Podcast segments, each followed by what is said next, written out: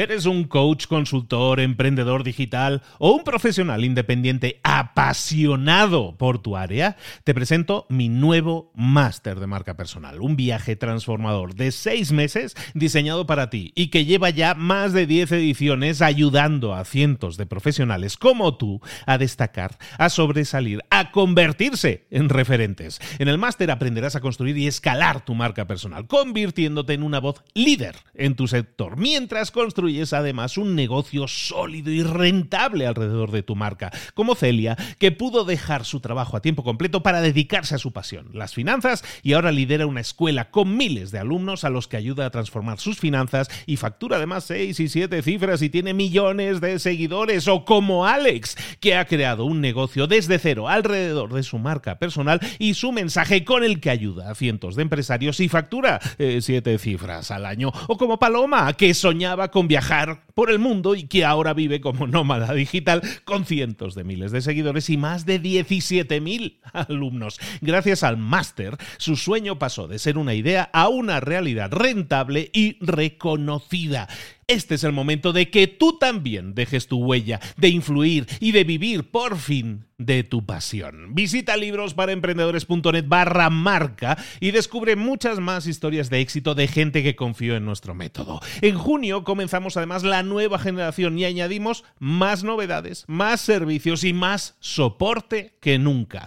Únete a la élite de profesionales que ya están cambiando sus vidas. ¿Estás listo? ¿Estás lista para desarrollar tu marca personal y ser nuestra próxima historia de éxito? Pues visita librosparaemprendedores.net barra marca y comencemos. En la actualidad estamos siempre buscando atajos que nos lleven al éxito. Cómo hacerlo mejor en las redes sociales para que nuestro marketing funcione y vendamos más. Cómo conseguir más capital, más inversión para nuestra empresa. Cómo conseguir posicionarnos número uno en la lista de los más vendidos o en la lista de Amazon. Cómo eh, estar siempre al día de las últimas tendencias. Siempre estamos buscando ese atajo para conseguir algo rápido, cuando en realidad lo que deberíamos estar buscando es la longevidad, conseguir crear productos que duren, que perduren en el tiempo, no durante unos días o semanas o meses, sino durante años. Conseguir esa venta, ese producto perenne, ese producto que sea, se convierta en un bestseller, pero para toda la vida. Si tú quieres saber cómo crear esos productos, cómo diseñarlos, cómo venderlos, cómo moverlos en el mercado y que se posicionen como un producto bestseller, pero no puntualmente, sino para toda la vida, entonces te interesa escuchar este episodio de hoy. Hoy vamos a ver este libro de Ryan Holiday que se llama The Perennial Seller, el vendedor perenne, que se ha traducido en español como un bestseller para toda la vida. Es el libro que vamos a ver aquí ahora, en Libros para Emprendedores y más. ¡Comenzamos!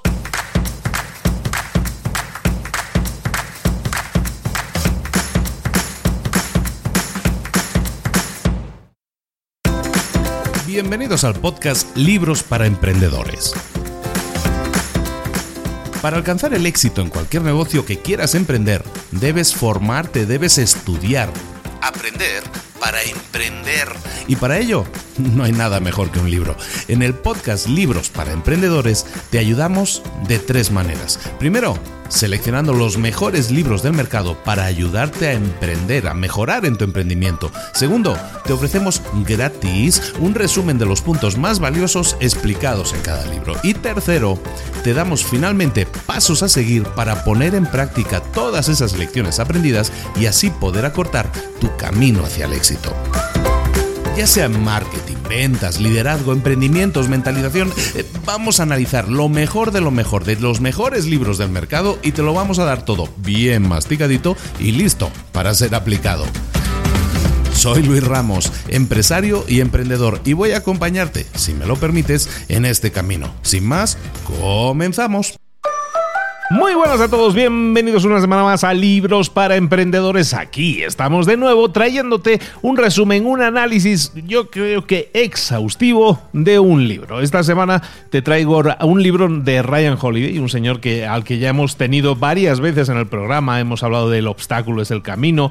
Es una persona que está muy dedicada a temas del estoicismo, de, de, la, filosofía estoica, y tiene varios libros al respecto, pero el obstáculo del camino lo hemos visto. Hemos visto el ego es el enemigo, también lo hemos visto. Y un libro que publicó en el año 2017 es este que vamos a ver hoy que se llama en español un bestseller, lo tengo que mirar, ¿eh? porque me lo sé en inglés, pero en español se llama un bestseller para toda la vida, el vendedor perenne, y básicamente lo que nos va a invitar es a crear productos que perduren en el tiempo y que sean ahora sí, bestsellers, que sean eh, productos que se vendan mucho, pero durante mucho tiempo. Ryan Holiday fue, eh, trabajó durante muchos años en, eh, en, como director de marketing de marcas de ropa, luego se ha puesto a escribir libros. Es alumno de Robert Greene, si podríamos llamarlo así, trabajó con él. Robert Greene es el que creó lo de las 48 leyes, leyes del poder, todo eso lo hemos visto ya en el pasado, lo hemos visitado en algún libro.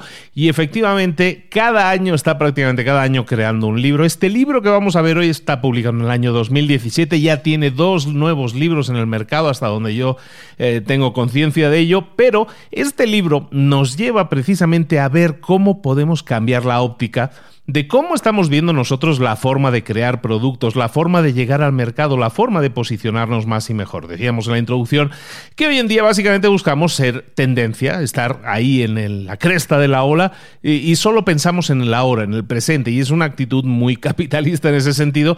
¿Por qué no pensar de una forma diferente? ¿Por qué no pensar como creadores y buscar esa longevidad, buscar que nuestros productos tengan una vigencia durante muchísimo más tiempo? Productos que la gente vaya a comprar y esté comprando continuamente. Eh, ejemplos, por ejemplo, mira, la eh, Redemption es una película que no triunfó especialmente, era en España lo llamaban Cadena Perpetua, y básicamente una película que no triunfó cuando se lanzó, pero que sin embargo después, durante su etapa ya post eh, estreno en cines, ha, ganado millones, cientos de millones de, ingresos. Muchos restaurantes que llevan abiertos durante décadas. Eh, grupos de rock como Iron Maiden, por ejemplo, que llevan cuatro décadas eh, vendiendo y vendiendo conciertos y, vamos, eh, colgando el cartel de no hay, no hay tickets, no hay entrada, hay muchos ejemplos. Star Wars, La Guerra de las Galaxias, son, son películas que siguen cautivando hoy en día a generaciones. Y, por ejemplo, ejemplos en la música, en el año 2015, los álbums de catálogo, y se entiende por álbum de catálogo aquel que tiene más de un año y medio de, desde que se publicó, los, los álbums de catálogo, la música de catálogo superó en ventas a la música recién estrenada. Eso en el año 2015. Entonces, como veis, hay mil ejemplos que nos pueden servir para entender que hay productos que tienen una vigencia mucho mayor que el resto de productos, que no son productos de consumo y de comida rápida, por decirlo de alguna manera, sino que son productos a los que la gente regresa una y otra vez. ¿Cómo se crean esos productos? Eso es lo que vamos a ver. Comenzamos con el resumen. Centrándonos un poco en el proceso creativo, en la mente creativa, en la mentalidad que tienes que tener de forma creativa. Y vamos a empezar con una serie de preguntas que te, que te van a cuestionar de, qué estás hecho o de qué estás hecha, qué es lo que te está motivando, qué es lo que te está motivando, el por qué estás creando o el por qué has decidido que quieres crear algo. ¿Por qué quieres crear algo? Examina tu motivación a la hora de crear algo. Idealmente debería ser porque tú tienes eh, algo, un problema que quieres resolver y es algo que no puedes dejar de pensar en ese problema. Eh, algo que tienes desesperación y que quieres de, llevarlo al mundo, que todo el mundo lo escuche, mejorar el mundo. Eso es idealmente lo que nosotros tenemos eh, que buscar si piensas que eh, no puedes hacer otra cosa, que estás destinado o estás destinada a hacerlo, vamos bien. ¿Por qué es esto importante? ¿Por qué es esta mentalidad importante de, la desesperación por crear algo que mejore el mundo, que, que ayude, que impacte positivamente a los demás? Básicamente porque cuando estamos en el proceso creativo, cuando queremos crear algo, eh, tenemos una serie de expectativas que inevitablemente no vamos a cumplir. Es muy difícil cubrir todas las expectativas que tenemos. Tendremos crisis existenciales. Esto le va a gustar a alguien, alguien va a comprar esto, esto le va a solucionar realmente el problema. ¿Soy yo lo suficientemente bueno como para crear esto que quiere cambiar el mundo? Eh, si tu motivación es querer ser rico y famoso, no vamos bien. ¿Por qué? Porque siempre en el proceso creativo hay un valle, hay un valle de desesperación, ¿no? Ahí, ahí empiezas con mucha, con mucha alegría, con muchas ganas, y empiezas arriba, ¿no? Con la motivación, pero la motivación inevitablemente baja. Hay un valle muy profundo Y si tu motivación es ser rico y famoso, esas ganas, esas expectativas que tienes, no te van a llevar, eh, no van a ser suficientes para llevarte a cruzar ese valle. ¿De acuerdo? Entonces, básicamente, si nosotros queremos hacer eso, vamos bien. Entonces, recuerda, hacer un buen trabajo, hacer algo, una obra que sea memorable, es increíblemente difícil. Por lo tanto, debe ser tu foco primario, aquello en lo que quieres que enfocarte de forma súper efectiva. Tienes que aceptar que van a haber sacrificios que vas a tener que hacer, pero de cada sacrificio que, que enfrentes, tienes que saber que esos sacrificios tienen un significado más profundo. Para ti, en ese caso, es tu motivación, el por qué estás haciendo las cosas. Estás haciendo una maratón, estás cursando en una maratón y esa maratón es larga y se te va a hacer eterna, pero cuando cruces la línea de meta, entonces es cuando todo va a cobrar sentido. Es por eso que tienes que tener muy claro cuál es cuál, o muy clara en este caso, cuál es tu motivación y aunque suene incómodo, esto solo tiene sentido si es por impactar positivamente a los demás. Si no es así, entonces no tiene sentido que sigas y yo que tú, o en el libro en este caso, te aconsejan que lo dejes. No todas las personas están destinadas a crear trabajos que duren para toda la, eternidad. Es mejor darse cuenta ahora mismo de que tú no quieres hacer eso y entonces eh, dejarlo, que en vez de eso, pues dedicarte infructuosamente a crear durante años, a intentar eh, durante años crear algo que realmente no vas a poder hacer. ¿De acuerdo? Entonces la mentalidad es el por qué estás tú creando, examínate a ti mismo, a ti misma y cuál es tu motivación a la hora de crear. Una vez lo hayas hecho, enfócate en construir, en crear un gran producto. Crear un, un, vendedor perenne, crear un bestseller para toda la vida, trata de que crees un producto genial, espectacular, esto no es un truco de marketing, se trata de crear un trabajo que perdure en el tiempo y para eso tienes que amar el proceso de creación de un producto.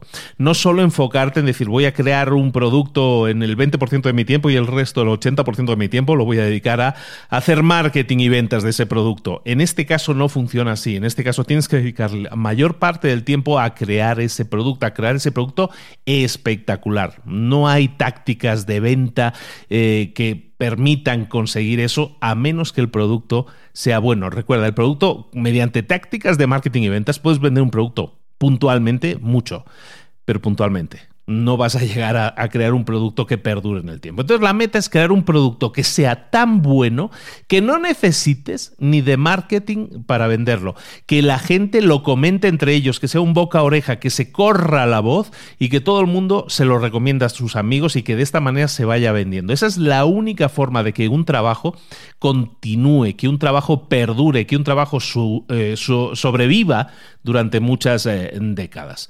Este es el primer punto. Una vez hayamos examinado nuestras propias eh, motivaciones y las hayamos comprendido, las hayamos entendido y, digamos, sí, yo quiero crear ese producto que dure durante muchos años, que sea un éxito perdurable, entonces tenemos que eh, comenzar a diseñar qué producto vamos a crear que sea perdurable. Hay cuatro puntos que en el libro nos aconsejan que tengamos en cuenta. El primero es que los eh, vendedores perennes, los best sellers para toda la vida, no solucionan cosas que estén en tendencia, sino que solucionan problemas que son eternos, problemas que han perdurado mucho en el tiempo. Libros, por ejemplo, que te vienen a la memoria. ¿Cuáles de esos libros que te vienen a la memoria casi inmediatamente? Pues a lo mejor cómo ganar amigos e influir en las personas, por ejemplo. ¿Por qué? Porque ese libro trata un tema que es eterno, que es el tema de, de los retos a nivel social de comunicación, ¿no? Y ese es un reto que la gente ha tenido durante siglos. Entonces, ese libro que, que te da consejos para mejorar en esa área, ese libro siempre se va a vender. ¿De acuerdo? Entonces, no busquemos eh, estar a la última y buscar crear algo que esté dentro de una tendencia, porque eso es problemático. Cuando buscamos una tendencia y creamos un contenido dentro de esa tendencia, un producto, un libro, lo que sea que estemos creando, eh, eh, siempre que estemos dentro de una tendencia, dentro de una ola, esa ola está muy concurrida. La competencia va a ser feroz. Y es muy difícil cuando una tendencia está de, en boga, es muy difícil entender si eso va, tiene el potencial de ser un vendedor eterno. Entonces, no nos fijemos tanto en las tendencias, intentemos detectar cuáles son aquellos problemas que son eternos. Jeff Bezos, el, el fundador de Amazon, tiene una frase muy similar en este sentido, que dice que se enfócate en las cosas que no cambian. Y es exactamente eso lo que tienes que hacer. Entonces, lo primero, no nos vamos a fijar tanto en las tendencias. Lo segundo, definir nuestra audiencia con mucho cuidado. Preguntarnos, ¿para quién estamos haciendo esto? ¿Quién es nuestro cliente? Tienes que pensar en una persona única, una persona específica a la que quieres ayudar, aparte de ti mismo. ¿eh? Eh, entonces tienes que buscar definir a esa persona, ese perfil de personas. Tienes que pensar que esa persona, qué problema tiene y cómo le puedes ayudar tú a solucionarlo y, a solucionarlo y preocuparte de solucionárselo. No, no vale pensar en un tipo de perfil de persona genérico. Sé que es difícil y es un tema complicado y lo tratamos también en nuestros cursos, este, este punto en concreto, es difícil enfocarse, pero si te enfocas, por muy trabajoso que sea, en una persona específica con un problema súper específico, entonces puedes crear algo que sea realmente diferencial, realmente distinto al resto. ¿Vale? Y si para eso tienes que polarizarte un poco, también está bien. ¿Qué significa esta frase de polarizarte? Polarizarte significa que habrá mucha gente que te ame, pero a lo mejor hay mucha gente que te odia. Polarizante significa eso, que hay gente que está muy a favor de ti y muy, a favor, y muy en contra de ti. Está bien. Si tú creas algo que sea polarizante, está bien. Es muchísimo mejor tener a la mitad de la población que te ama y te adora, que tener a toda la población que, le parece, que le cae simpático, por decirlo. Es mucho mejor tener a la mitad que te odien y la mitad que te amen que, que simplemente ser uno más y que la gente diga, ah, pues sí, está bien.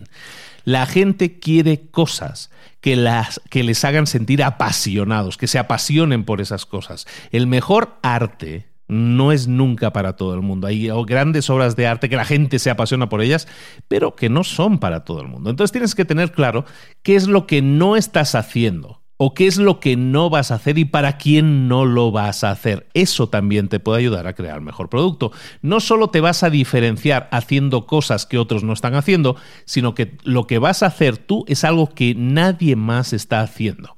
¿De acuerdo? Y es para eso, este punto que decíamos es de que definas con muchísimo cuidado a tu audiencia.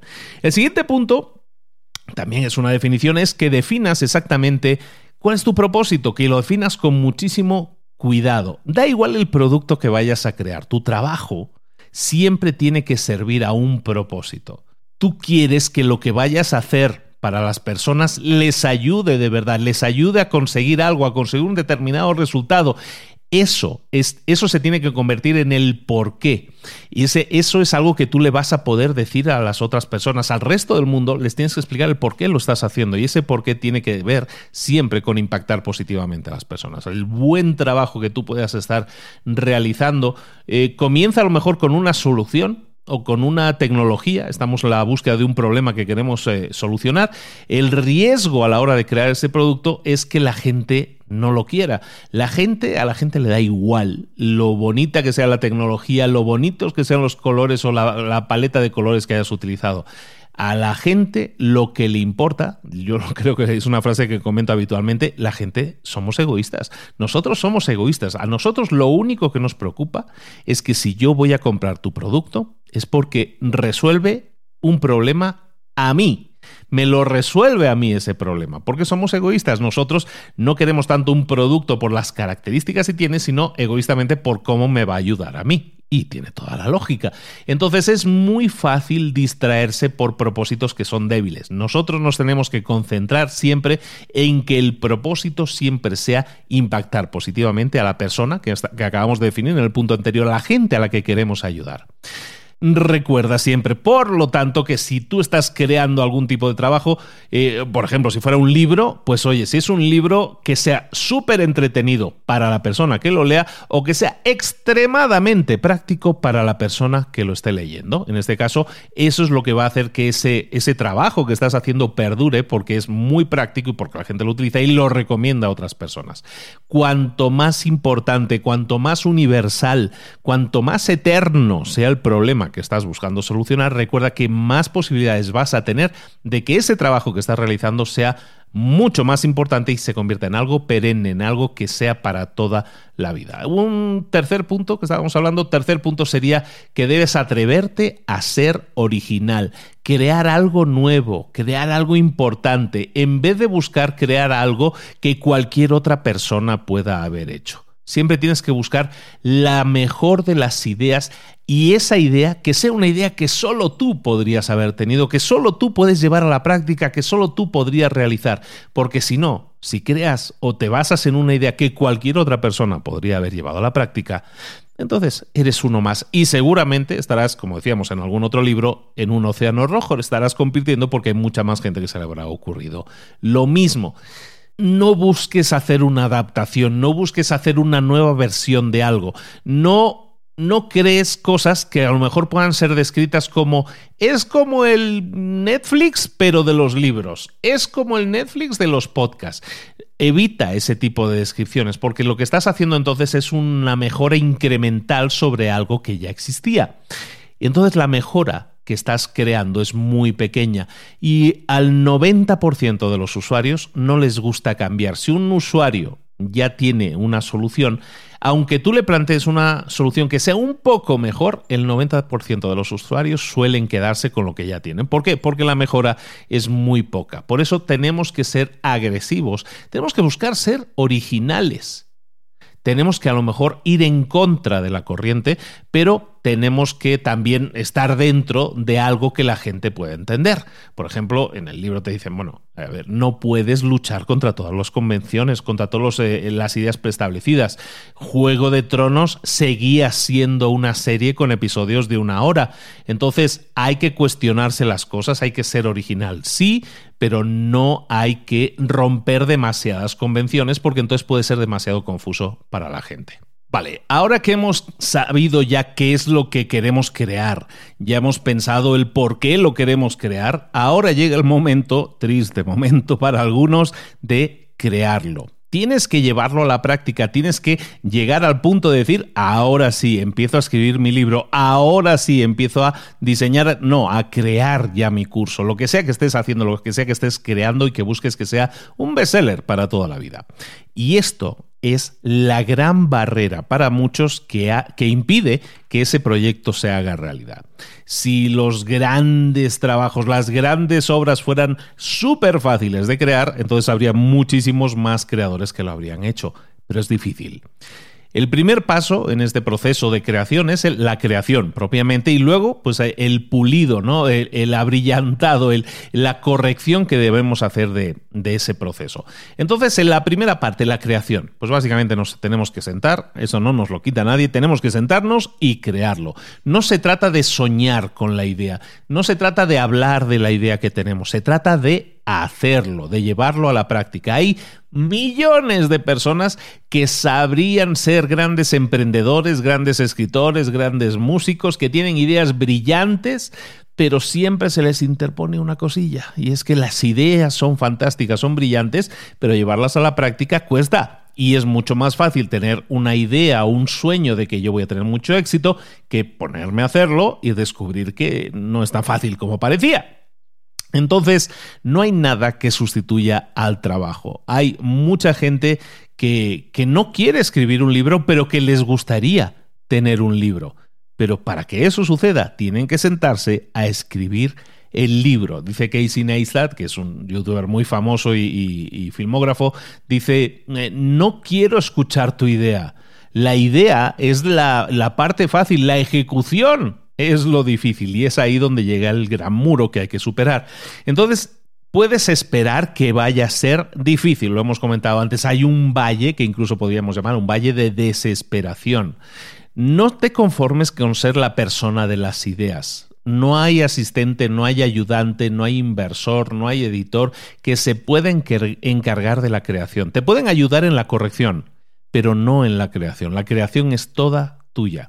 Y tienes que asumir ese control, no puedes delegarlo a otras personas, tienes que responsabilizarte de tu trabajo porque tú eres la única persona que puede producir, que puede crear lo que tú quieres crear o producir. Por lo tanto, espera que sea complicado, pero sé paciente.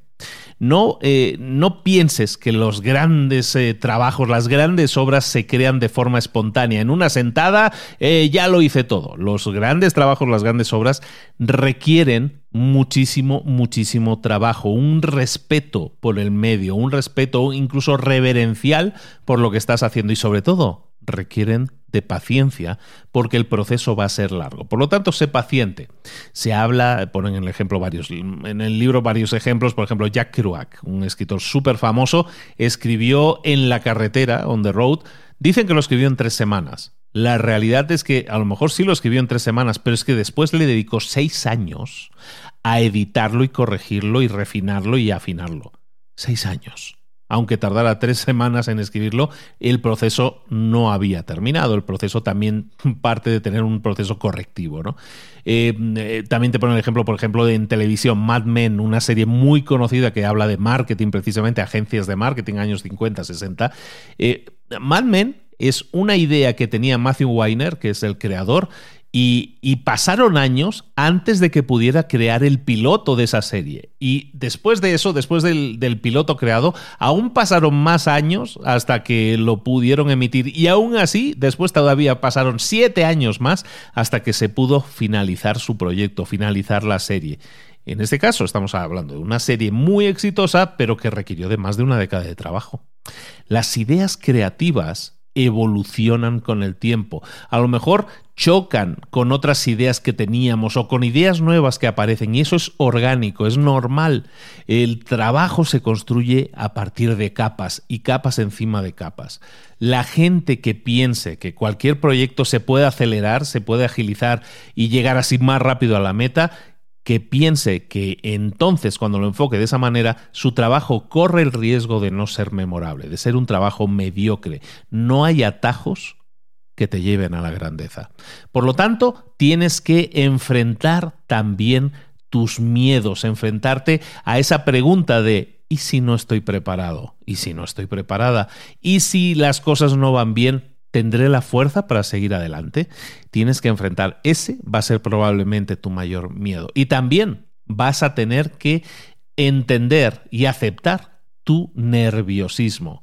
Los nervios son una parte normal de todo proceso. El miedo va a hacer que sigas adelante, va a, ser una guía, va a ser una especie de brújula y tienes que respetarla como tal. El miedo, el miedo te puede ayudar.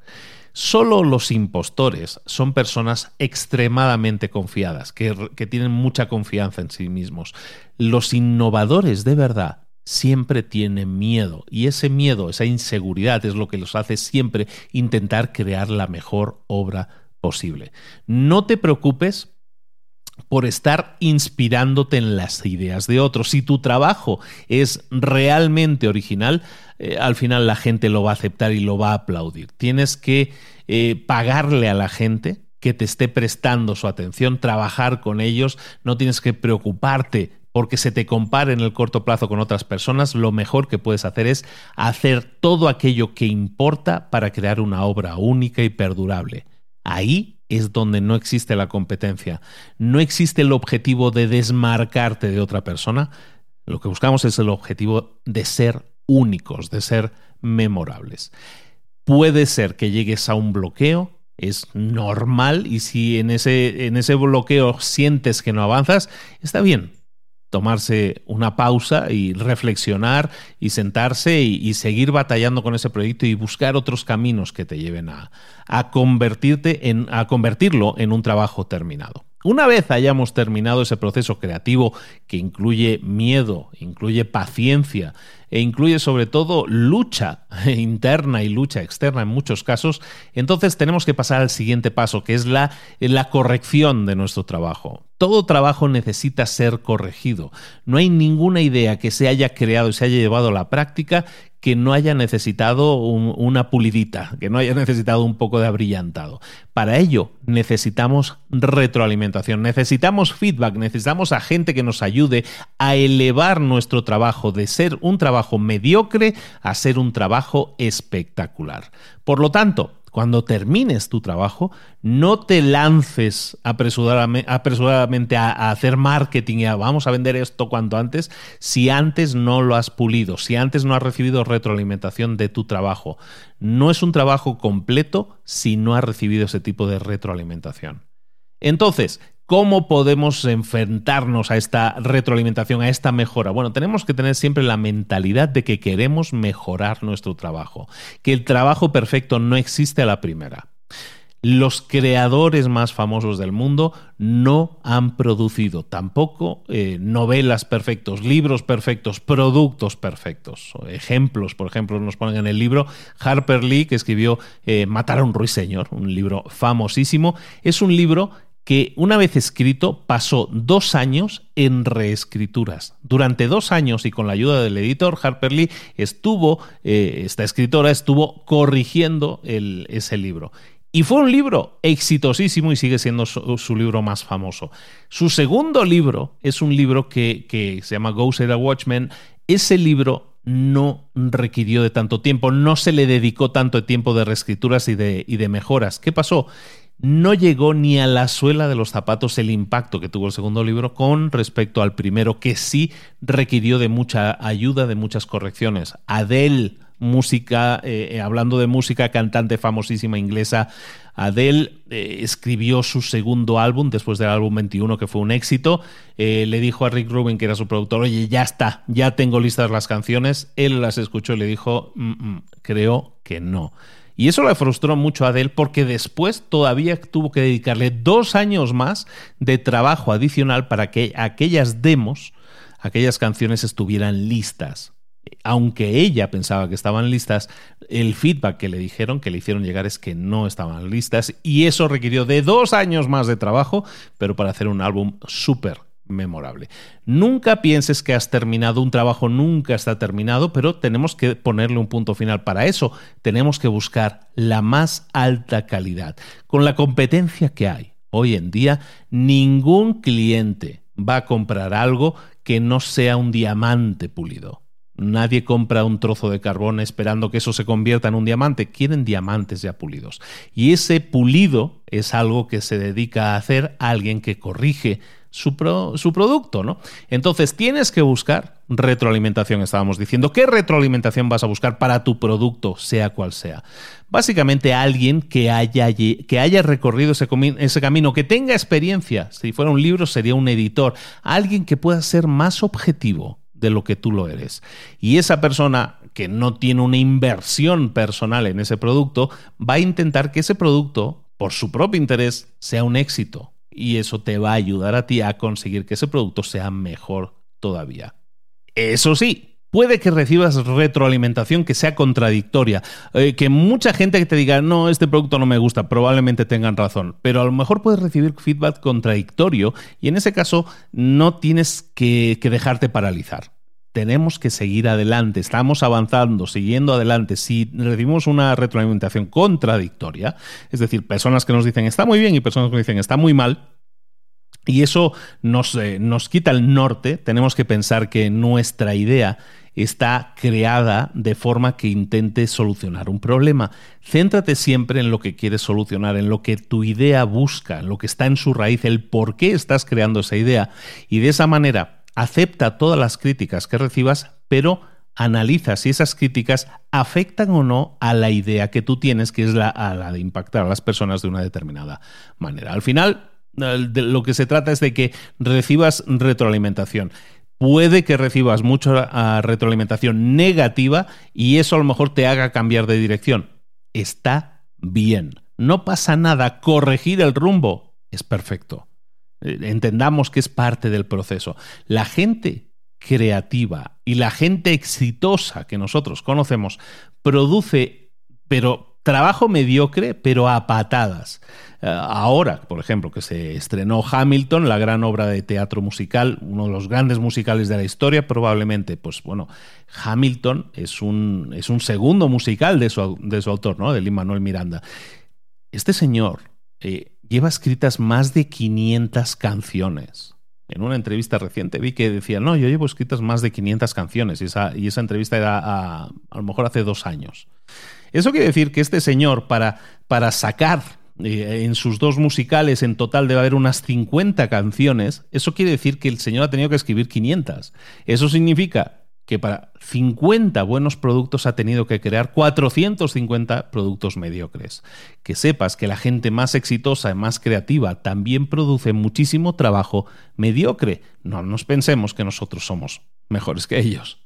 Ahora sí, una vez hemos creado el producto, llega el momento de comercializarlo, de ponerlo, de exponernos en el mercado. vamos a dividirlo en dos partes. La primera parte es el posicionamiento y la segunda, y la segunda el marketing. Posicionamiento y después marketing. ¿Qué es el posicionamiento?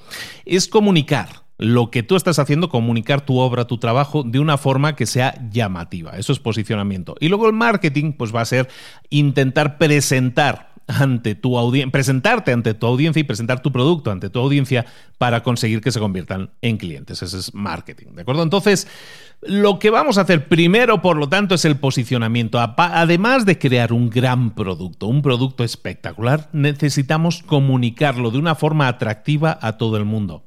El público no sabe que tú tienes algo que has creado que les puede cambiar la vida. Tienes que decírselo. Por lo tanto, debes dedicarle tiempo a esto porque es súper importante. No es un pensamiento, no es algo que haces en una tarde. Tienes que darle un título interesante porque eso es lo que va a hacer que la gente entienda que eso es para ellos. Por ejemplo, Tim Ferris, un autor súper conocido, el de la semana, en la jornada semanal de cuatro horas. Tim Ferris siempre hace un test AB de todo lo que es relativo a la marca de sus libros, desde las portadas hasta los capítulos de, los, eh, de los, capítulos de su libro, todo lo testea en formato AB. el test AB básicamente es probar con dos opciones. Yo puedo decirle a mi público que me sigue, yo tengo una audiencia, le puedo decir a mi público, oye, ¿qué te gusta más? ¿La portada azul o la portada roja? ¿Te gusta más este título o este título? ¿Cuál se te hace más llamativo, esto o esto? Y al testarlo de esta manera es como estamos consiguiendo eh, entender mucho mejor a nuestro público y aunque yo pensaba que la portada roja era la mejor, resulta que es la azul la que le está llamando más a la gente. Entonces sería muy tonto pensar que yo tengo más razón que el resto del público cuando lo que quiero es presentarlo delante del público.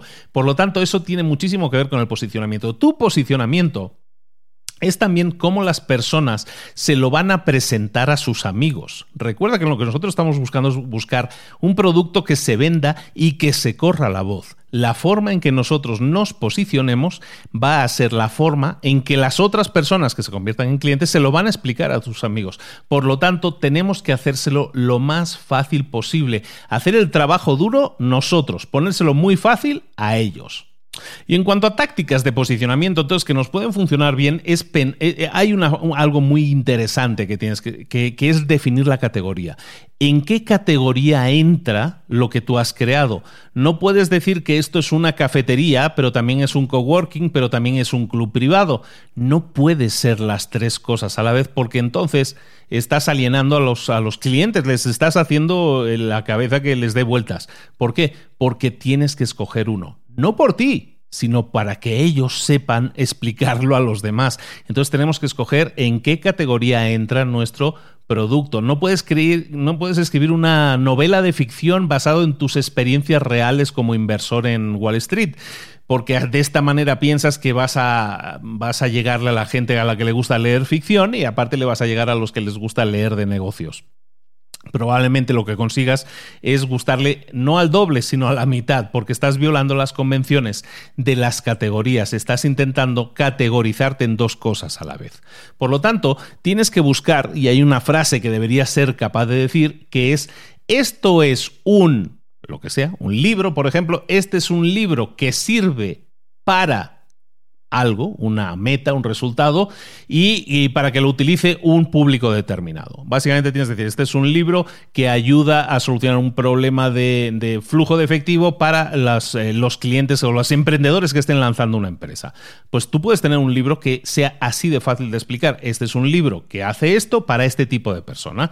Tenemos que ser específicos, escribir en tercera persona, no, no dudar, no decir, mm, yo creo que esto le puede servir a todo el mundo. No eso es una respuesta mala. Primero, no puedes decir yo creo y no puedes decir para todo el mundo. Eso está prohibido. Ejemplos, por ejemplo, en el libro te hablan de ejemplos de un libro que se llama Quiet, que es como tranquilo, lo traduciríamos como tranquilos o tranquilas, que lo escribió Susan Kane y que es un libro específicamente para gente que es introvertida, ¿vale? Entonces, ese libro es un libro para gente introvertida, que en ese caso era una audiencia, un público que no estaba siendo para el que no se estaba escribiendo, entonces en ese sentido tenía mucho sentido. ¿Vale? Entonces tenemos que ser eh, de alguna manera muy categóricos con la categoría que nosotros eh, definimos. Eh, también tenemos que entender el género y también tenemos que entender estos casos y, y lo que estamos intentando conseguir. Por ejemplo, nos ponen el ejemplo de John Favreau que construyó el film, la película Iron Man alrededor de Robert Downey Jr., el Iron Man famosísimo, que lo, que, lo primero que hicieron fue el casting. Ya tenemos a Robert Downey Jr. firmado, entonces vamos a construir la película alrededor de él, de su carisma, de su personalidad.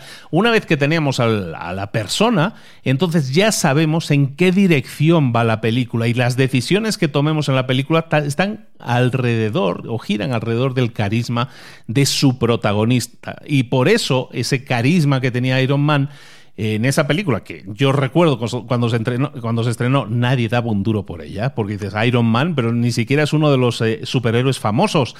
Bueno, pues resulta que Iron Man lo rompió y ha significado la, secuencia de cuántas películas llevan ahora, 21, 22 películas, eh, una secuencia de 22 películas que han funcionado y todas están centradas y todas eh, sobrevuela el personaje de Robert Downey Jr., que fue el personaje clave, el actor clave dentro de esta secuencia de películas, por ejemplo, ¿no? Entonces, sigue trabajando tu posicionamiento hasta que se convierta en algo excitante, algo que la gente no pueda dejar de comentar. ¿Vale? No puedes hablar, por ejemplo, en el libro hablan de eh, mal posicionamiento, podría decir, podrías decir, eh, he escrito un libro que trata de filosofía estoica, por ejemplo, que es algo que ha hecho el propio autor de este libro.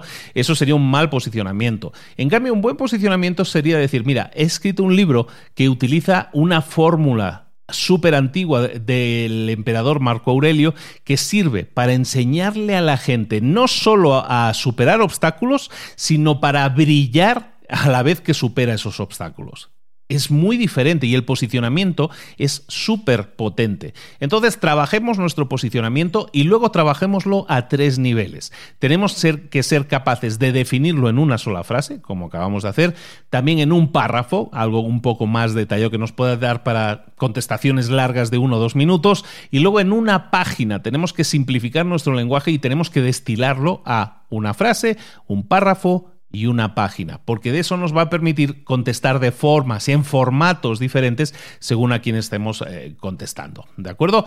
Entonces, define siempre, piensa siempre en tu audiencia, a quién le quieres llegar, quiénes son los primeros eh, mil que van a comprar tu libro, quiénes son los primeros diez mil que van a comprar eh, ese producto.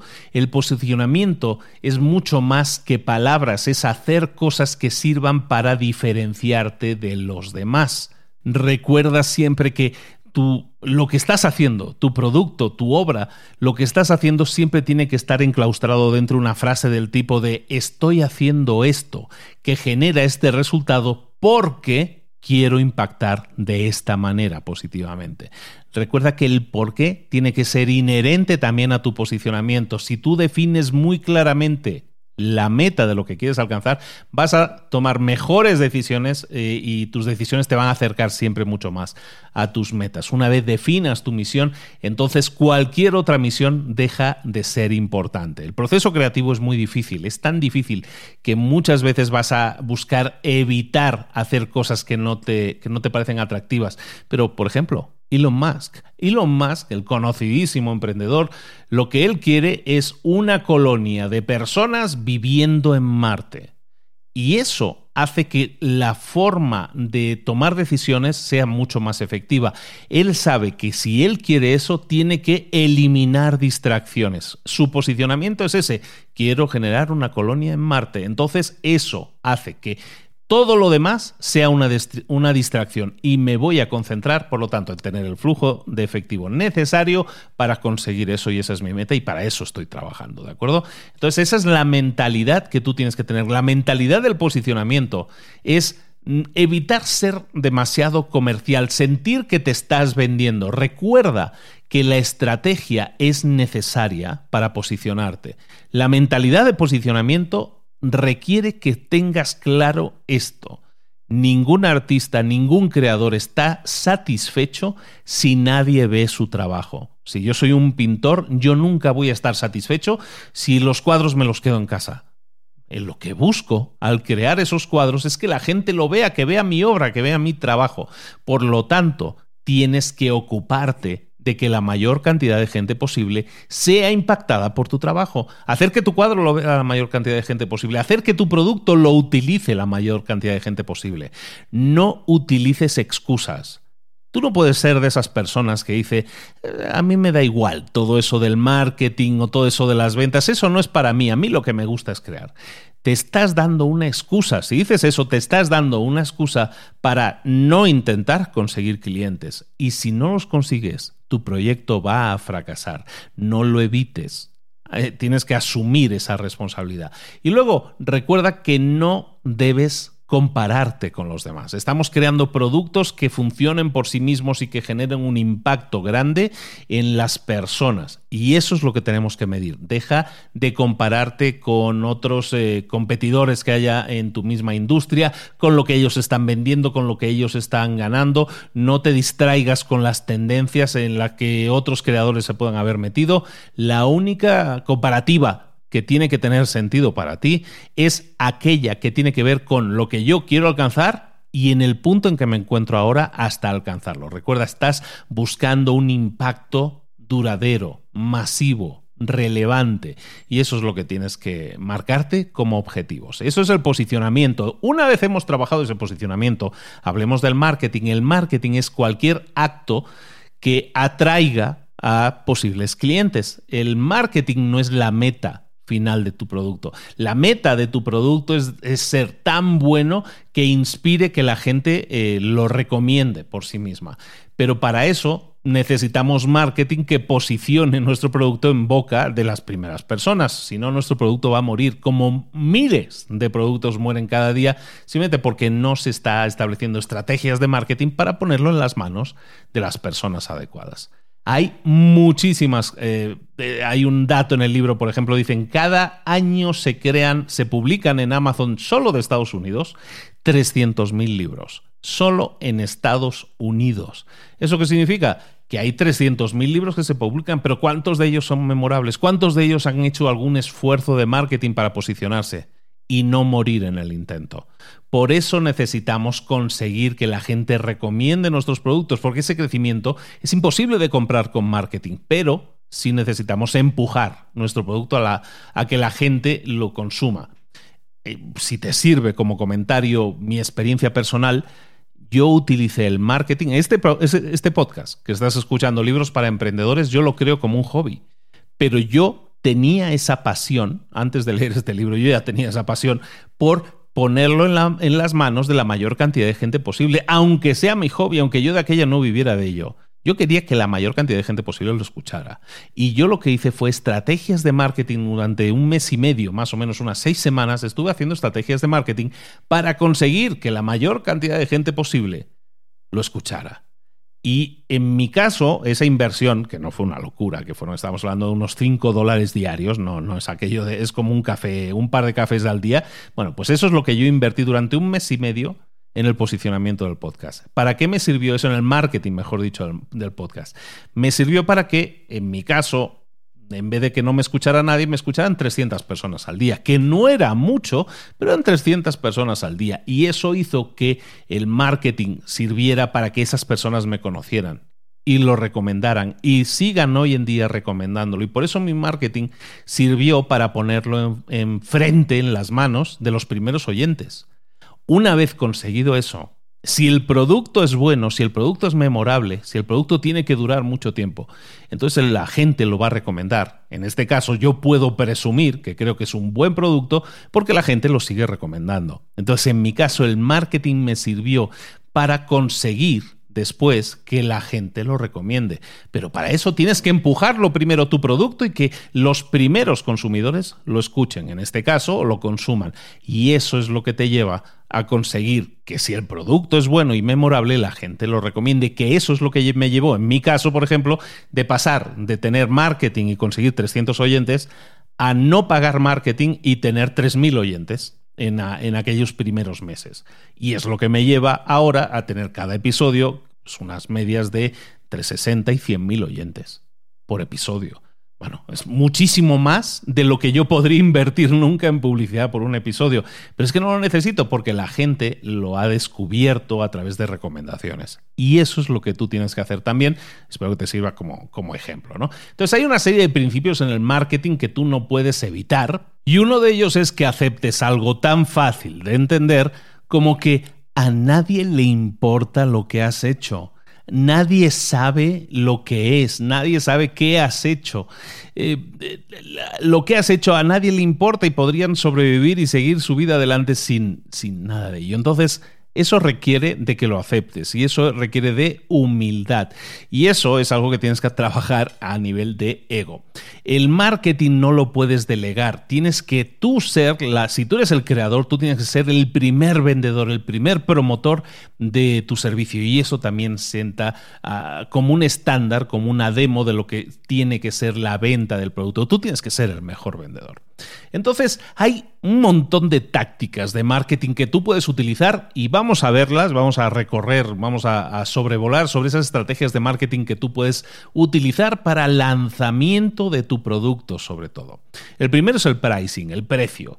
Nosotros eh, tenemos que pensar que nuestro producto a lo mejor tiene un precio determinado, pero para el lanzamiento, a lo mejor tendríamos que pensar en rebajar nuestro producto o incluso hacer que nuestro producto sea gratis. Si nosotros rebajamos la barrera del costo, eh, conseguimos que mucha más gente pruebe nuestro producto y eso hace que nuestro producto tenga una oportunidad de demostrar su valor a esas personas. Y si nosotros queremos conseguir más usuarios que lleguen por recomendación, tenemos que tener una base de usuarios primero.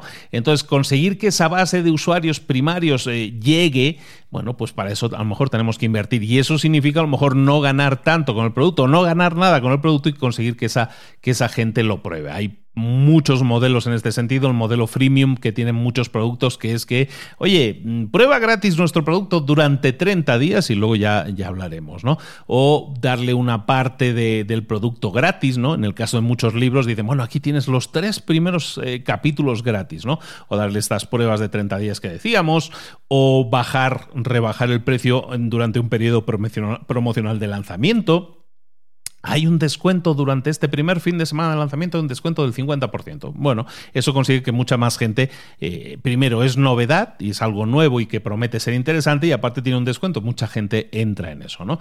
Y bueno, y, pensar que hay muchas... Em, que hay muchos modelos que a lo mejor no pensábamos en ellos y que nos pueden servir. O sea, un producto como los videojuegos, los videojuegos cuestan, mm, si tú compras un videojuego, cuesta entre 20 y 60 dólares, más o menos, 20, 60 euros, depende de la, de la novedad del videojuego, pero ¿Qué ha pasado con los juegos gratuitos? Los juegos gratuitos han explotado en el mercado. ¿Por qué? Porque son juegos gratuitos que tú te puedes instalar en tu teléfono, en tu ordenador, que son gratis, que los puedes jugar gratis, pero que dentro llevan incorporadas microtransacciones.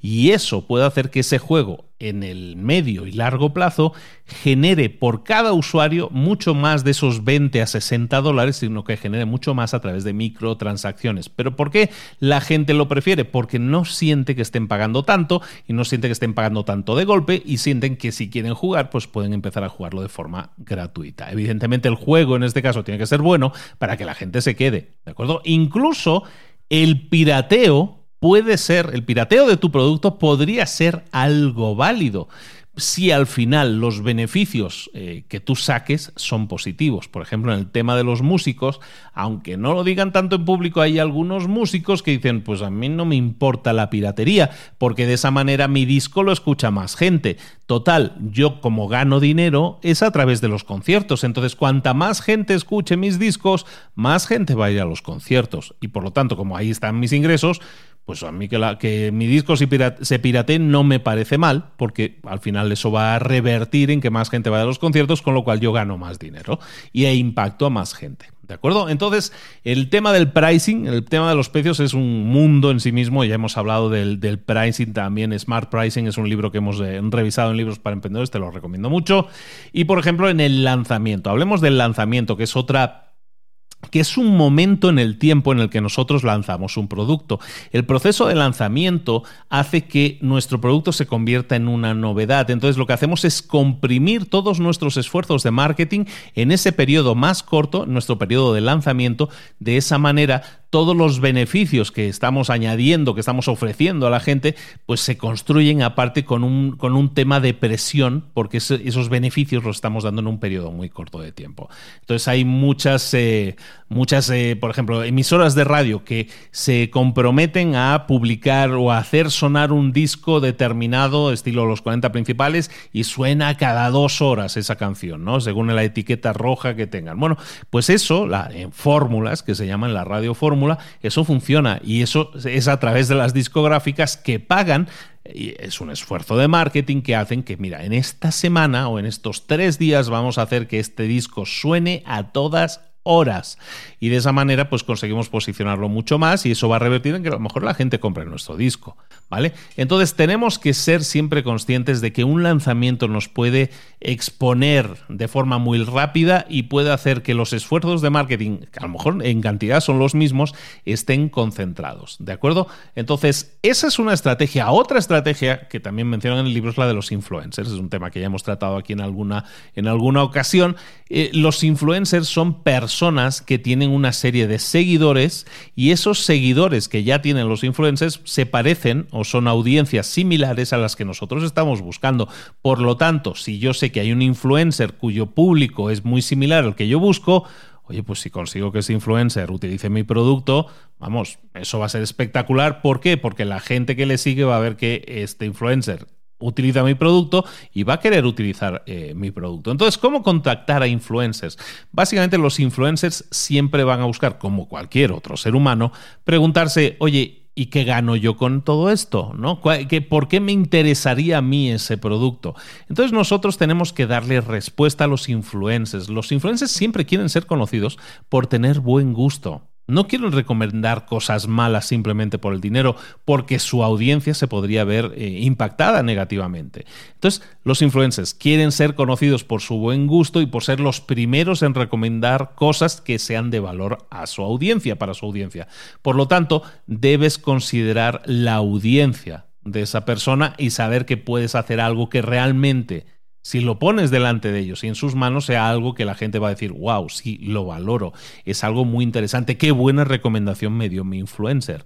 Entonces el primer paso para atraer influencers es el de hacer algo realmente increíble que exceda las expectativas de estas personas tan tan ocupadas tan, y, y que tienen un gusto tan exquisito quieren recomendar cosas que sean increíbles para su audiencia y nosotros se las vamos a dar. ¿Vale? Entonces, eh, hay muchas cosas que nosotros podemos hacer, pero lo primero que deberíamos hacer es tácticamente investigar, encontrar a personas que tengan cosas en común con nuestro producto, que tengan reputación, que les guste probar las cosas, que ya hayan recomendado productos en el pasado. Entonces empieza a evaluar a influencers eh, y también entiende que están hasta el cuello de peticiones. Entonces, hazte valer.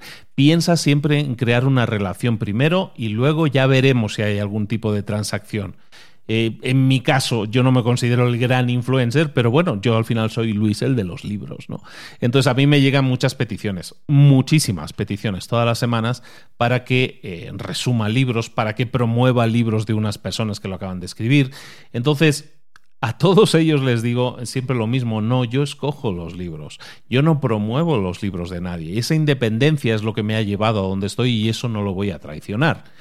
Pero hay personas a las que yo he conocido y que he creado una relación, se ha creado una relación con ellos. Y son personas a las que a mí no me duele recomendar sus libros. ¿Por qué? Porque los conozco, porque he desarrollado esa relación, porque los quiero. Y entonces si tú me tratas como un ser humano y buscamos crear una relación, es muy probable que yo quiera corresponder como a buen amigo que soy a, esa relación. Entonces, siempre que tú estés buscando con un influencer una transacción, piensa primero que lo más importante es la relación antes que la transacción. Si ves que alguien quiere utilizar o le gustaría, envíale el producto gratuito. Hay mucha gente que me dice, oye, ¿por, qué no promueves mi libro? Y ni siquiera me lo envían. Bueno, esa es la gran mayoría de gente. Entonces, si tú quieres que un influencer eh, te ayude y promueva tu libro, oye, ¿por qué no le envías el producto gratis? ¿Por qué no le envías el libro gratis, por lo menos? Y a lo mejor de esa forma, pues eh, el influencer dice, oye, pues sí, me gustó tu libro, lo leí, lo voy a recomendar. Oye, algo tan fácil como eso, la gente no lo hace. Sé tú diferente y siempre que contactes a un, influencer, un influencer busca regalarle cosas, hacerle ver lo importante que es para ti esa persona bueno, y que lo sienta, ¿no? Entonces se busca a esos influencers a los que les guste tus productos y cuando los encuentres, aférrate a ellos durante toda la vida, sigue tratándoles bien cada vez mejor. La lealtad de un influencer te puede conseguir nuevos usuarios, nuevos clientes muchísimas más veces de las que te generaría una inversión pagada. Genera relaciones a largo plazo. Y luego, por último, también dentro del tema del marketing, el tema de la prensa y de las eh, relaciones públicas. los medios de comunicación masivos, marcas como CNN y todo eso, son el tipo de marca que viene muy bien para tener sus logos en tu página web, pero sirve muy poco para generar ventas, para generar enfoque y que la gente sepa que tú existes. Por lo tanto, no dejes que tu ego se distraiga. Es que aparecer en CNN es lo mejor del mundo. No, no tiene por qué serlo. ¿Te puede servir poner su logo? Sí, aparecí en CNN, aparecí en Entrepreneur, todo eso te puede servir pero no te va a traer nuevos potenciales clientes el hecho de aparecer allí mismo, ¿vale? Entonces, busca eh, solo aquellos medios que realmente te sirvan para llegar a la gente que realmente te interesa. Siempre analiza esos medios para saber si tienen el público adecuado para ti. No te vuelvas loco con tengo que aparecer en todos los noticiarios y te, me tienen que hablar de mí. En todos los eh, programas de noticias no tiene tanto sentido porque el impacto que, que vas a recibir es muy, muy bajo. Es mucho mejor hacer estrategias de, de, de, anunciarse. Anunciarse pagando tiene muchísimo más posibilidades de éxito y es mucho mejor inversión de tiempo y dinero y energía eh, porque te puede generar eh, el posicionarte delante de la gente que quieres que consuma tu libro. Eso sí, el, anunciarse eh, pagando, el anunciarse pagando, se suele hacer o funciona realmente mejor cuando la gente ya conoce o sabe de tu producto ya existe, no exactamente para el lanzamiento, sino para que la gente sepa que tu producto ya está en el mercado y entonces atraerlos para la venta directa, no tanto para la preventa. Aunque ahí yo discrepo con el libro porque yo creo que se pueden hacer estrategias excelentes de pago en preventa para generar muchísimas ventas después. Eh, intenta ser creativo con los anuncios. Lo que nosotros buscamos de nuevo con los anuncios es lo mismo que buscamos con los productos, ser diferencial. Y para eso hacer grandes anuncios que le lleguen a todo el mundo, a lo mejor no tiene tanto sentido como hacer un anuncio específico para un nicho específico, para de una determinada ciudad incluso, y que de esa manera eh, puedas alcanzar a esas, a esas personas de una forma mucho más personalizada. Recuerda que el marketing no solo se centrará en el lanzamiento, terminamos con esto en este apartado, no solo termina en el lanzamiento, el marketing debe persistir en el tiempo. Si tú tienes una gran obra, un gran trabajo, un gran producto, el marketing que hagas sobre ese producto se tiene que medir en años, no en semanas. Tienes que darte el suficiente tiempo para que tu avión despegue y vuele a máxima velocidad y llegue a la altura de crucero. Entonces no puedes eh, quitarle gasolina, no puedes quitarle o apagar el motor cuando apenas estás a medio camino o estás en la pista de despegue y todavía no te has elevado. Tenemos que seguir invirtiendo, invirtiendo, invirtiendo en posicionamiento y en marketing constantemente. Esto nos lleva al último punto del libro, que es la creación de la plataforma. Cuando tú has creado una gran obra, un gran producto, ¿qué es lo que tienes que hacer a continuación? Crear otro.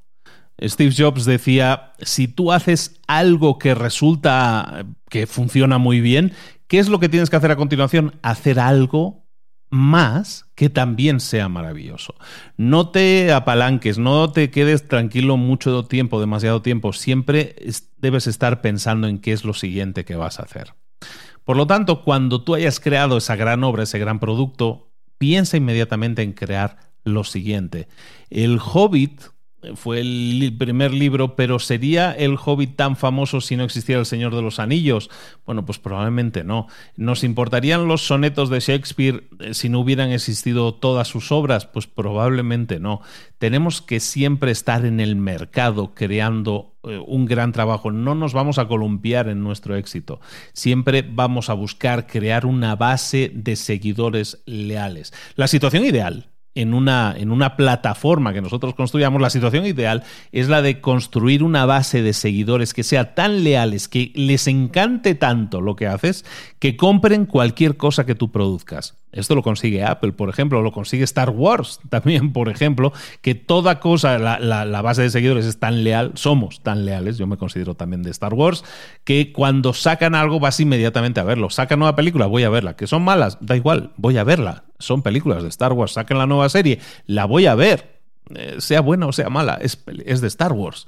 Somos fans leales y esa es la situación ideal para alguien que cree una plataforma, que tenga fans que sean fans verdaderos. Hay por ahí la, el dicho de que lo único que necesitas para vivir confortablemente son mil fans verdaderos. ¿De dónde viene este cálculo? Pues lo de los mil fans verdaderos viene de que si tú consigues una base de fans, mil fans verdaderos, y cada uno de esos fans te compra algo que equivalga a 100 dólares, tú puedes construir un ingreso anual de 100 mil dólares. Evidentemente no te vas a convertir en un millonario, ni vas a ser un súper exitoso que aparezca en las portadas de revistas, pero vas a, hacer, vas a ganar el dinero suficiente para vivir confortablemente. Por lo tanto, con mil fans de verdad se puede conseguir vivir confortablemente. Pongámonos metas de, de, ese tipo para entender que vivir, tener una buena calidad de vida, no está tan lejos, está a mil fans de distancia. Por lo tanto, eso significa que la relación con tus fans, con tus seguidores, nunca debe ser solo transaccional, nunca debe ser solo voy a venderles. Debe ser una relación duradera para toda la vida, es un matrimonio y te casas para siempre. En este caso no hay divorcio.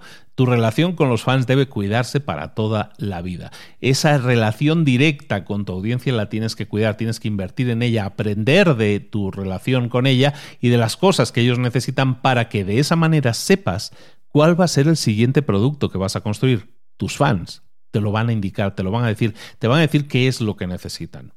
Entonces hablemos de cómo se crea esa plataforma. ¿Cómo vamos a crear esa plataforma? Pues una plataforma, recordemos, va a ser una combinación de herramientas, de relaciones, de acceso, de audiencia, que va a encargarse de repartir, de hacer correr la voz de nuestros trabajos por el mundo y lo va a hacer de forma repetida durante toda la duración de nuestra carrera. Una plataforma no es un medio, es una meta nos dice Casey Neistat en el libro también. Entonces, siempre que hagamos un trabajo que tenga que ver con la creatividad, eh, a todos nos encanta tener seguidores, pero la verdad es que muy poca gente quiere esforzarse en ganárselos. Entonces tenemos que crear esa plataforma y tenemos que darle seguimiento a nuestros seguidores, darle seguimiento a través de esa plataforma. ¿Qué puede ser una plataforma entendida como herramienta? Pues una plataforma entendida como herramienta puede ser algo tan simple como una base de datos de correos electrónicos.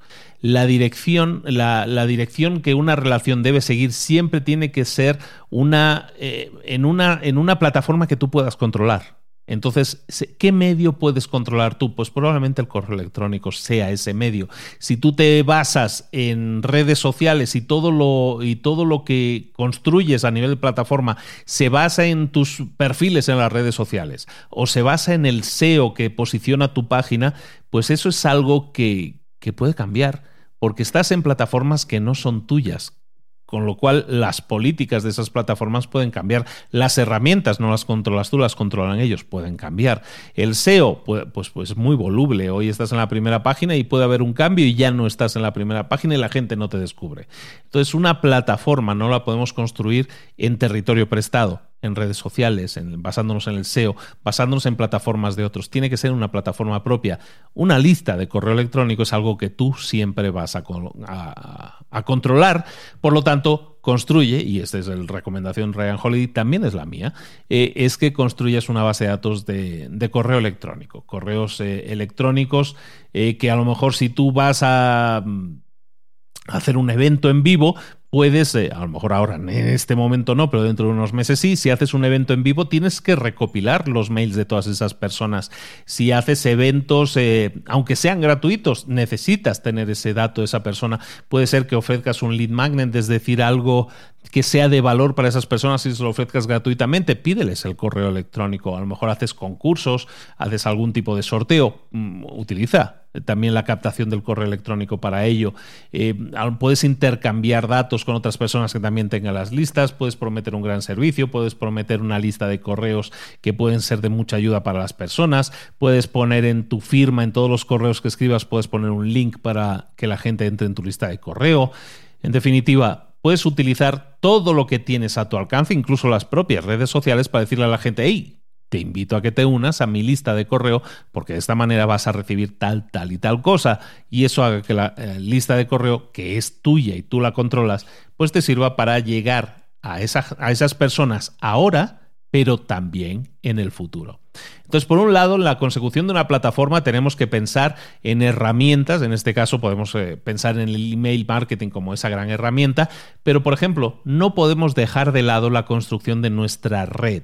el, networking, como diría mi amigo Cipri Quintas, básicamente es algo que se tiene que cultivar todos los días porque cuanto más grande sea tu red de conocidos, tu red de amigos, es tan importante puedes llegar a ser tú o tan grande puedes llegar a ser tú. Tú eres la suma de las cinco personas de las que te rodeas. En este caso, tu red es fundamental para tu crecimiento también. Por lo tanto, nunca deseches a nadie, nunca sabes si esa persona en el futuro te puede ser de ayuda y, simplemente no tienes que medir las relaciones solo por lo que te pueden aportar a ti, sino también por el valor que esa persona esté aportando a la sociedad. A lo mejor no a ti directamente, pero a otras personas sí. Entonces siempre juega a largo plazo en el caso de la construcción de tu networking.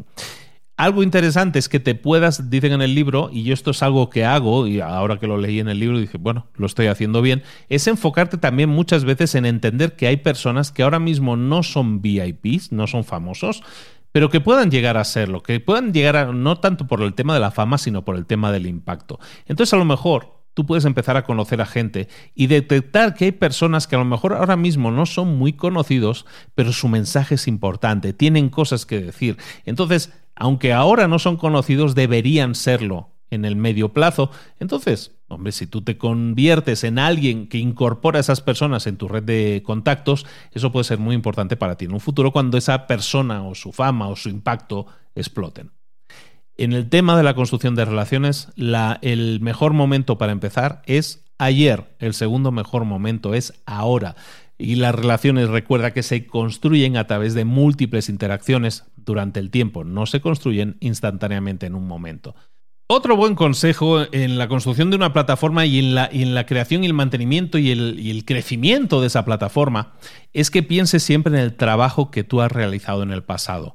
Nunca te olvides de estar continuamente actualizando tus trabajos anteriores. Tienes que mantener tu trabajo fresco, relevante, para que los nuevos seguidores que acaban de entrar encuentren tu contenido y siempre lo encuentren actualizado las empresas de software lo entienden perfectamente y continuamente están actualizando sus productos. El eh, Photoshop, no sé ni qué versión llevarán ahora, llevarán como 20, 25 versiones fácilmente, ¿no? Bueno, pues eso es lo que hacen las empresas, están continuamente actualizando su software para que las personas que lo seguían hace años digan, ese es un gran software y lo sigue siendo, está mejorando cada día, y las personas que no lo conocían lleguen y digan, wow, este software es increíble. ¿Vale? Entonces, eso pasa no solo en el software, pasa con los libros también. Los libros tienen ediciones actualizadas constantemente. Si un libro es un éxito, luego vas a ver una edición actualizada. En cada nueva edición se corrigen errores.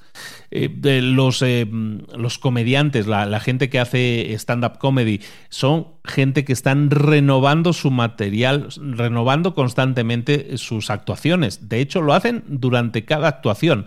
Durante cada actuación prueban cosas nuevas. Cada año cambian su set de, de, actuación completo y hacen algo totalmente nuevo cada año. Siempre se están refrescando, están actualizando sus contenidos. En cualquier nicho de mercado eso funciona.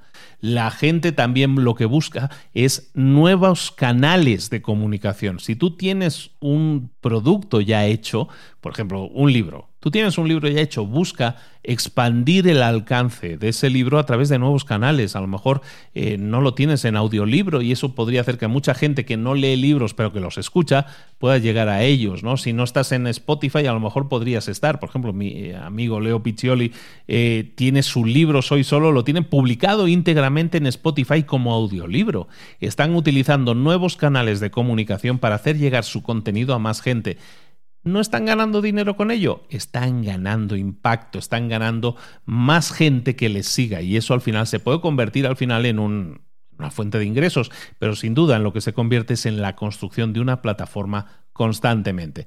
También ocupa tu tiempo en buscar nuevas audiencias, en alcanzar a nuevas audiencias que ahora todavía no te conocen. A lo mejor lo tienes que hacer a través de ortogonalmente, como dicen en el libro, y yéndote a campos complementarios. A lo mejor eh, tú estás haciendo cosas que son muy chistosas o contenidos que son largos y a lo mejor lo que vas a hacer es crear contenidos cortos o más serios. Si escribías artículos largos o si escribías cosas muy alocadas, a lo mejor vas a tomar una nueva dirección en tu carrera y vas a llegar de esta manera a públicos diferentes. Hay actores que eran conocidos como reyes de la comedia y que de repente empezaron a hacer películas, entre comillas, serias. Eso es algo que tú también puedes hacer, puedes explorar y eso te abre a nuevos mercados. Y piensa también que otro consejo importante en la creación de la plataforma y en la expansión de la plataforma es que expandas aquellos productos eh, en los que te estás apoyando. Por ejemplo, en el, ejemplo de Jay-Z, que es un eh, rapero conocidísimo, el marido de la Beyoncé. Bueno, pues el marido de Beyoncé es el rapero muy conocido, pero su mayor fuente de ingresos no es la música, la música le sirve como una herramienta de branding, le sirve para mejorar su presencia de marca, pero este señor donde gana dinero, donde gana más dinero es a, través de líneas de productos, de, moda, de conciertos, de tener un sello musical en el que va fichando a más gente y va expandiendo su marca sin que él tenga que hacer música, sino que busca a otros eh, músicos para que creen la música y él los lleva y los presenta al mundo a través de su marca en definitiva, tácticas que te pueden servir para expandir tu presencia de marca y no basarlo todo en lo único que haces, en que tu producto se encargue de ser la única fuente de ingresos. Si eres un escritor, pues a lo mejor deberías empezar a hablar en público, deberías crear cursos, deberías enseñar, deberías dar consultoría en esas áreas de conocimiento que son, que son tuyas. Siempre buscar crear cosas que te sirvan para apalancarte y llegar a nuevos públicos o crear nuevas líneas de ingreso. Todo eso es construir plataforma.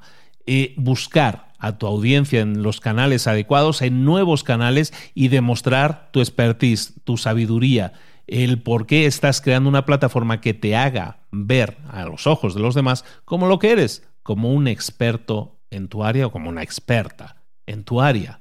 Y terminamos el resumen del libro hablando de algo que es una herramienta que no habíamos tocado hasta el momento en el resumen, pero que es importante que la tengamos en cuenta, que es la suerte. La suerte siempre juega un papel determinante en tu éxito. Pero la suerte se gana. La suerte es como que tú vas a un sorteo y vas comprando números.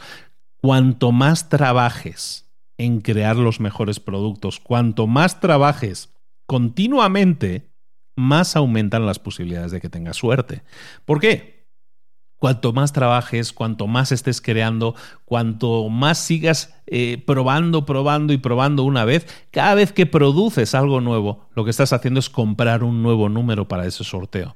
Hay muchos factores externos que no podemos predecir, pero siempre hay algo que está en nuestro control, que es nuestra energía nuestro tiempo y tenemos que dedicarlo a seguir creando contenido. Si queremos crear un bestseller para toda la vida, tenemos que estar trabajando y produciendo continuamente. Eso va a traer la suerte. No es que la traiga, es que estás comprando más números para que el sorteo de la suerte algún día también te toque. Los más grandes escritores, Stephen King, los que, los que se te puedan venir a la cabeza, trabajan todos los días, llueva o truene, Muchos no lo necesitarían hacer, pero lo hacen porque saben que cuanto más produzcan, mejores productos van a hacer y es básicamente lo que estábamos diciendo aquí. Crean un gran producto, pero no se duermen en los laureles, inmediatamente vuelven a crear un nuevo producto y la suerte llega siempre que estás preparado o preparada, nunca antes. Este es el resumen del libro que hemos visto hoy, que se llama El vendedor perenne, en inglés, la traducción literal, en, en español traducido como un bestseller para toda la vida. Eh, hay mejores traducciones del libro, te, sería honesto, pero bueno, entiendo que entiendo el por qué lo han llamado de esta manera. Un bestseller para toda la vida, perennial seller, libro del 2017 de Ryan Holiday, que hemos traído hoy aquí en Libros para Emprendedores. ¿Cómo lo has visto? ¿Te ha motivado a emprender? ¿Te ha motivado a lanzar algo? ¿Te ha motivado, en definitiva, a hacer cosas que ahora no estás haciendo? Recuerda que básicamente lo que estamos diciendo es que si tienes ideas, ponlas en práctica, eh, trabaja en ellas, va a ser duro, va a ser difícil, pero una vez lo hayas hecho, el proceso apenas comienza. Y va a haber un proceso de mejora, de revisión, un proceso de posicionamiento, un proceso de marketing y de construcción de plataforma. Y ese es un trabajo realmente también para toda la vida. Conseguir un bestseller para toda la vida requiere de tu trabajo, de tu inversión en hacer que ese producto sea cada vez mejor y llegue a la mayor cantidad de gente posible y eso en sí mismo también es un trabajo. Esa es como la conclusión muy en corto de lo que sería este libro. ¿Te has decidido? ¿Has pensado en esa idea que nunca acabas de poner en práctica y esto te puede motivar a arrancarla? Si es así, bueno, hemos cumplido con nuestra misión. Y si no, recuerda, la próxima semana hay un nuevo resumen, un nuevo libro, pero recuerda también que los grandes resultados no vienen de escuchar libros, libros o escuchar resúmenes. Los grandes resultados vienen de ponerte eh, las pilas, de ponerte en marcha, de pasar a la acción, de hacer cosas, no de pensar en hacer, sino de hacer cosas. Dime, si esto te ha motivado a hacer cosas y darnos seguimiento a todo esto que te estamos diciendo, me encantaría saber de que este libro te motivó o, te, hizo que te decidieras a pasar a la acción. Ese es el gran objetivo que nosotros nos hemos planteado aquí en Libros para Emprendedores y por lo tanto vamos a seguir haciéndolo. Espero que durante muchísimo tiempo más y de la misma manera que te digo eso, te digo, te espero aquí la próxima semana en Libros para Emprendedores. Recuerda que librosparaemprendedores.net tienes acceso a cientos, ciento cuarenta y tantos resúmenes de, de libros. No los tienes que escuchar todos para tener resultados, no los tienes que escuchar todos para tener éxito, pero alguno no te iría mal escucharlo. Y una vez escuchado, recuerda siempre cuáles son las tres lecciones que me llevo las voy a poner en práctica y voy a pasar a la acción. Ahí tienes un montón, tienes una biblioteca entera esperándote. Espero que te sirva mucho y yo, como te digo, te espero la próxima semana aquí en Libros para Emprendedores. Un abrazo muy fuerte de Luis Ramos. Nos vemos la próxima semana. Adiós.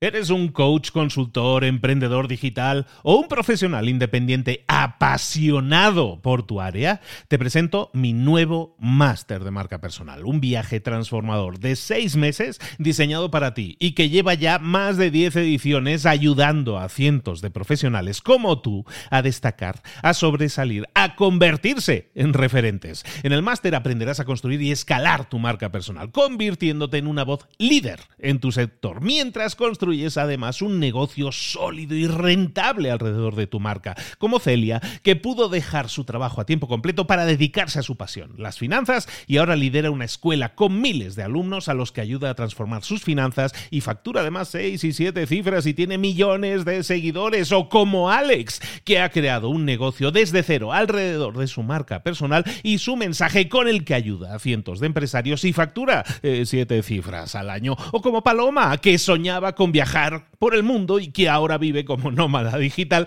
con cientos de miles de seguidores y más de 17.000 alumnos. Gracias al máster, su sueño pasó de ser una idea a una realidad rentable y reconocida.